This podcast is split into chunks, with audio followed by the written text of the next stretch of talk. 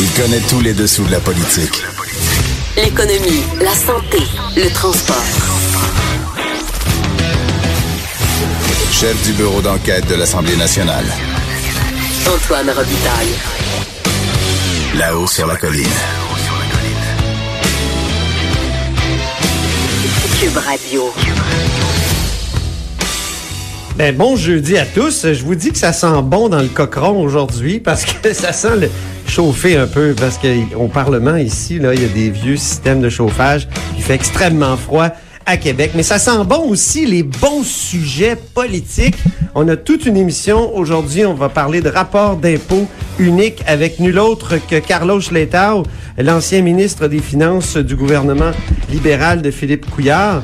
Euh, puis euh, ensuite, on va parler de peuple, de populisme, de avec euh, deux, deux deux intellectuels que, que j'aime beaucoup. Il y a Éric Montigny, professeur de sciences politiques à l'université Laval, qui va nous parler de son texte Le Paris populiste de Québec solidaire. Puis ensuite, à la fin de l'émission, on parlera avec Éric Bédard de cette notion du peuple introuvable. chaque chaque mouvement politique se réclame du peuple, mais c'est jamais le même. Parce qu'à gauche, souvent, c'est la société civile, puis à droite, c'est le vrai monde. Alors, on va essayer de voir comment ça peut se, se comment dire, se superposer ces notions-là de vrai monde, de société civile, euh, de, de, de, monde ordinaire aussi. C'est le mot de, du gouvernement euh, Legault. Et euh, mais d'abord, évidemment, on va aller parler avec notre vadrouilleur itinérant. Cette fois-ci, il est à Sherbrooke, euh, Charles Le Cavalier. On va écouter sa petite musique d'abord.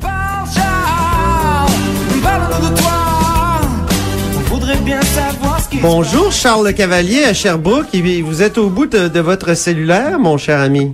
Bon, bonjour, bonjour Antoine, ça va bien? Ça va bien. Donc deux premiers ministres euh, pour le prix d'un à Sherbrooke, ça a bien été?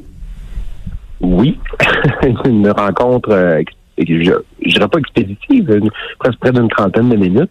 Dans le fond, c'est parce qu'il y a un conseil des ministres euh, fait, du gouvernement fédéral à Sherbrooke, en Estrie, euh, bon, M. Trudeau fait ça deux fois par année, il fait ça au Québec, surtout là, on est dans l'année électorale. Et M. Legault, euh, a, il a fait un point de presse à, sa sortie de cette rencontre-là, a tenu à souligner là, que c'est Justin Trudeau qui, l'a, qui lui a demandé de le rencontrer. Petit jeu de pouvoir aussi. Ben oui. montrer que c'est, Justin Trudeau qui est en demande. Euh, Et on sent que M. Legault veut en profiter, hein? oui, vraiment. Ben, il est arrivé avec un agenda assez chargé. Euh, parler d'immigration, réduction, réduction des seuils, euh, bon, comme il le promet en campagne électorale d'immigration, avoir plus d'argent pour les, les réfugiés, euh, il y a même plus d'investissements en transport collectif, de se faire financer la ligne bleue. Et surtout, il arrive avec une promesse électorale, mais on ne l'avait pas entendu en parler là, depuis octobre, qui est le rapport d'impôt unique qui demande maintenant ça à François, à, à Justin Trudeau. C'est assez drôle parce que on lui a demandé après pourquoi amener ça euh, aujourd'hui, alors que Justin Trudeau avait complètement rejeté la proposition en mai dernier. Je sais que tu vas parler avec euh, Carlos César. L'Assemblée nationale avait fait une avait voté une motion unanime pour dire bon que ça prenait une déclaration de revenu unique administrée par le Québec. Mais Charles, il y avait quand même eu un, comité qui avait été créé pour discuter de la faisabilité de cette affaire là, de créer un seul rapport d'impôt et où la perception serait euh, faite par le Québec. Au Québec. C'est ça. il y a l'exemple, par exemple, la TPS TVQ qui est maintenant administrée par le Québec. Il y a un chèque qui est envoyé au fédéral. Et bon, donc le Trudeau en mai dernier dit euh, a, ri de ça en disant quoi Il y a eu unanimité à l'Assemblée nationale. Bon Dieu, ça n'arrive jamais. Et puis bon, il avait vraiment fermé la porte. C'était pas sa meilleure, ça, euh, disons. Non, il a demandé à François Legault. Qu'est-ce qui a changé depuis? Pourquoi euh, pourquoi là, en parler aujourd'hui? Qu'il a répondu, et je le cite, ça change qu'il y a une élection fédérale en 2019. J'ai-tu besoin de vous expliquer ça? Donc, M. Legault qui est assez franc direct. Il y a d'ailleurs sans qu'on lui euh, amène euh, bon euh, le nom du chef conservateur Joe Scheer, il a, lui, il a dit immédiatement là, vous savez que le chef conservateur Joe Scheer est d'accord avec le rapport d'impôt unique géré par le gouvernement du Québec. Est-ce qu'il a oublié volontairement le NPD parce que le NPD aussi est d'accord? Oui, disons qu'il n'a pas mentionné ni le bloc ni le NPD. donc, donc M. Legault a vraiment profité de l'occasion pour pour faire déjà sa liste d'épiceries. par contre, là, ça sera pas nécessairement facile pour les seuils d'immigration. Hey, j'ai lu, euh, lu ton texte, Charles, justement, ta, ta dépêche que tu viens de publier sur le uh-huh. site du Journal Le Québec. J'invite les gens à aller la lire. Tu dis que Dominique Leblanc, tu rapportes que Dominique Leblanc, donc le ministre fédéral, a dit que c'était comme chercher la quadrature du cercle. Exactement. Et, tu rappelles que c'est l'expression du mathématicien allemand Ferdinand von Lindemann? Qui a démontré en 1882 que ce problème mathématique était insoluble. Exactement. Je ne serais pas semblant que je, n'étais pas au courant de ça avant d'écrire le texte. J'ai fait des petites recherches. Mais euh, donc, ce que le ministre Leblanc dit, c'est que la priorité du gouvernement Trudeau, c'est de régler les problèmes aigus de manque de main-d'œuvre au Québec qui nuisent à la progression de l'économie du Québec et puis qui veulent bien parler de réduction du seuil d'immigration, mais dans le contexte de pénurie de main-d'œuvre, il, faut pas enlever le. donc, il dit ben, régler ces deux problèmes-là en même temps, ben c'est ça. Ça va être difficile de trouver la quadrature du cercle. Donc, on comprend que bon, M. Legault dit que Justin Trudeau a pas dit non, mais on comprend qu'il est, vraiment pas chaud à l'idée. Par contre, là, je sais pas si euh, on a beaucoup parlé au cours des dernières années du chemin euh, Roxham et de l'afflux de, de, de, demandeurs d'asile. Le Québec réclame 300 millions, le fédéral proposait 140 millions. Et là, soudainement, le gouvernement Trudeau commence à acheter un petit peu de l'Est. Il reconnaît que le Québec a eu une grosse pression économique en recevant autant de gens. Ben oui. Et euh, qui est prêt à faire peut-être un petit bout de chemin. Et bon, la date de, du, du, dans deux semaines, la, la coalition Venir Québec va faire, le gouvernement Legault va avoir un conseil des ministres à Québec. Ensuite, là, le parlementaire va se, euh, pardon, à Gatineau. Et ensuite, le, il va y avoir un, caucus précessionnel de la CAQ aussi à Gatineau. Et là, le gouvernement Trudeau a identifié ce moment-là pour peut-être annoncer qu'il va y avoir une entente, s'il y a entente. Ah. Au sujet des 300 millions ou du centre. C'est vrai que quand les, les, élus québécois se rendent à Gatineau, c'est pratique. Là. Il peut y avoir des rencontres aussi avec euh, les élus fédéraux. Hein? C'est ce que c'est ce que j'ai compris, moi. Et Sonia Lebel va avoir probablement un agenda assez chargé, qui est la, ministre euh, des Affaires intergouvernementales euh, de la, euh, du gouvernement Legault. Très bien. Je me tourne vers notre compteur et on va écouter sa petite chanson de présentation. Jean-François Gibault.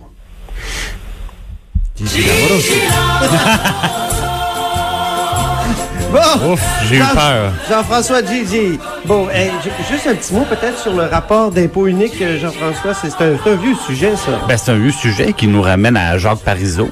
Euh, donc qui, qui, a été ramené à l'époque souvent par Mario Dumont, euh, pas Mario Dumont, excusez-moi, par Jacques Parizeau, après ça qui avait été ramené par Jean Mais même la DQ, c'était pas Jean Martin, c'est ça, ouais, par la DQ par la suite, c'est ça, puis Jean-Martin Hossan par la suite, puis bon, euh, évidemment, c'est, on l'avait fait, je pense que Charles l'a bien expliqué, on l'avait fait pour la TPS et même le gouvernement fédéral paye le gouvernement du Québec pour administrer la TPS. Maintenant, euh, bon, M. Trudeau semble pas avoir le même niveau d'ouverture. Et euh, aussi, évidemment, M. Legault euh, va découvrir que il y a un centre de traitement euh, fiscal fédéral à Jonquière, il y en a un à Shawinigan, il y a des gens bien sûr qui sont du côté de l'Outaouais, près de la frontière avec l'Ontario. Et à chaque fois qu'on aborde ce sujet-là, évidemment, euh, ces gens-là ont des craintes pour leur emploi et demandent un peu comment ça va se passer. ce n'est pas simple. Il y a déjà un ministre fédéral qui l'a dit. On va écouter. Euh, je suis sûr que Charles veut nous parler de François-Philippe Champagne. Là. Non, j'allais dire, oui, mais François Legault a répondu à la question. Il a dit oui, mais il y a 5000 emplois qui dépendent de ça au Québec. Puis il a dit, ben écoutez, euh, ces emplois-là, ils vont être perdus. Euh, et tout de vous. Et il a tout ah simplement admis, si on fait 500 millions d'économies, c'est parce qu'il y a des gens qui vont perdre leur emploi. Mais, euh, donc, voilà.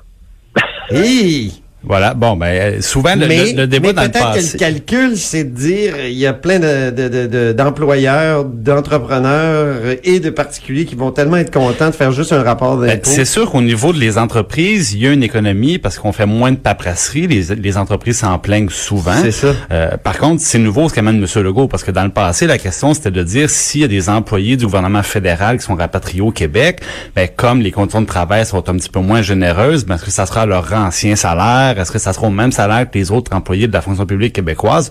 Maintenant, c'est une agence. Euh, euh, c'était ça les questions. Maintenant, le, M. Legault dit carrément ces gens-là auront plus d'emploi. Ça, c'est nouveau. Bien, est-ce qu'il y a autre chose à ajouter sur Sherbrooke, Charles? Oui, ben, juste pour finir avec euh, le, rapport d'impôt unique, c'est que M. Legault, il n'a pas, dit un nombre précis, mais c'est sûr que les gens qui font le même travail à Québec et à Ottawa, il n'y aura pas deux personnes qui vont faire le même travail. Donc, c'est sûr qu'il va y avoir des pertes d'emploi selon lui. Ben, merci beaucoup, Charles Le Cavalier à, Sherbrooke. Euh, et puis, bon retour euh, dans la prudence, s'il te plaît, vers Québec euh, ce soir. Alors, à très bientôt. Merci. Euh, je- donc, euh, Jean-François Gibault, euh, c'est l'ouverture du Salon de l'Auto. On change de sujet, là. Et, et- et parlons char. Parlons char. Parlons char, Jean-François, parce que, et je tiens à le dire d'ailleurs, euh, nous allons faire l'émission là-haut sur la colline. Ça sera là-haut sur le Salon de l'Auto. Euh, jeudi prochain, le 24 janvier, en direct, en chair et en os, de moins en moins en chair, j'espère, du Salon de l'Auto à Montréal. Vous viendrez nous voir. Donc, Salon de l'Auto, qui dit Salon de l'Auto, dit donner, surtout que tu es le compteur de cette émission. Et voilà. Tu as des chiffres à, à nous à nous livrer sur les voitures préférées des Québécois. Bon, ben, des, des bonnes et des mauvaises nouvelles. Commençons par les mauvaises. Euh, le, le Québécois moyen, malheureusement, n'a pas un poster de Dominique Champagne dans sa chambre. Il a le poster du dernier euh, F-150, plutôt. Ou du RAM. et- ou du RAM. Même Dan Bigra a le poster du RAM. On Oh, peut l'écouter d'ailleurs. J'ai mal au pacte, Antoine. J'ai mal au pacte. Ram, le pick-up diesel le plus durable et le plus vendu au pays. Alors, quel moteur voulez-vous dans votre pick-up? Le courage, la légende. Ram. À chaque fois que j'entends cette annonce-là, je me dis, Dan Bigra s'est quand même positionné pour Québec solidaire, pour des positions très environnementales. Mais il fait des annonces de pick-up. Mais c'est à l'image de l'espèce de paradoxe des Québécois. Exactement. Donc, il y a un matin, euh, il y avait notre collègue Francis Alain qui nous disait que les, les pick-ups sont populaires comme jamais. Euh, c'est vrai. Et je regardais, même si on prend l'échelle canadienne, euh, 70% des véhicules neufs qui sont vendus sont des, des pick-up et euh, camions légers, ce qu'on appelle les fameux SUV. Ouais. Euh, au Québec, c'est c'est vrai aussi, mais je regardais les chiffres de la SAQ qui euh, nous disent que en ce moment, c'est 54% des nouveaux véhicules qui sont des camionnettes et des, des camions légers, donc euh, on pense à, ces petits utilitaires sport. Euh, globalement, par contre, on a un parc automobile qui est composé environ aux deux tiers de voitures. Mais la tendance s'inverse depuis quelques années. C'est ça.